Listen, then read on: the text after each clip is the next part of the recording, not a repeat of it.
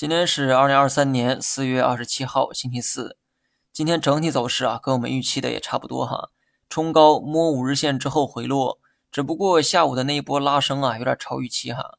从盘面上看，保险板块全线暴涨，中国平安午后直接拉涨停，为上证指数啊贡献了不小的力量。保险业的前景呢，毋庸置疑。相比发达国家，国内的这个投保比例呢还比较低哈，所以呢市场空间也比较大。只不过前两年行业面临转型的同时，它又赶上了地产的下行周期，所以说股价表现一直不太理想。长期看，保险是值得投资的，但短期呢不建议追高。另外，AI 概念的龙头之一三六零股价出现了跌停，其他热点龙头的股价也出现了不同程度的跳水。反观消费股为何如此坚挺呢？因为科技股的资金外溢到了消费股上。消费股的基本面还没看到反转迹象，估值呢也并不算便宜。如果你的仓位很低，逢跌补仓倒也无妨。除此之外，我认为没必要做其他操作。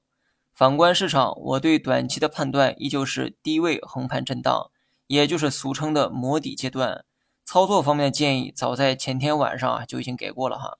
长线可以找机会补仓，短线也可以勇敢点进去博弈。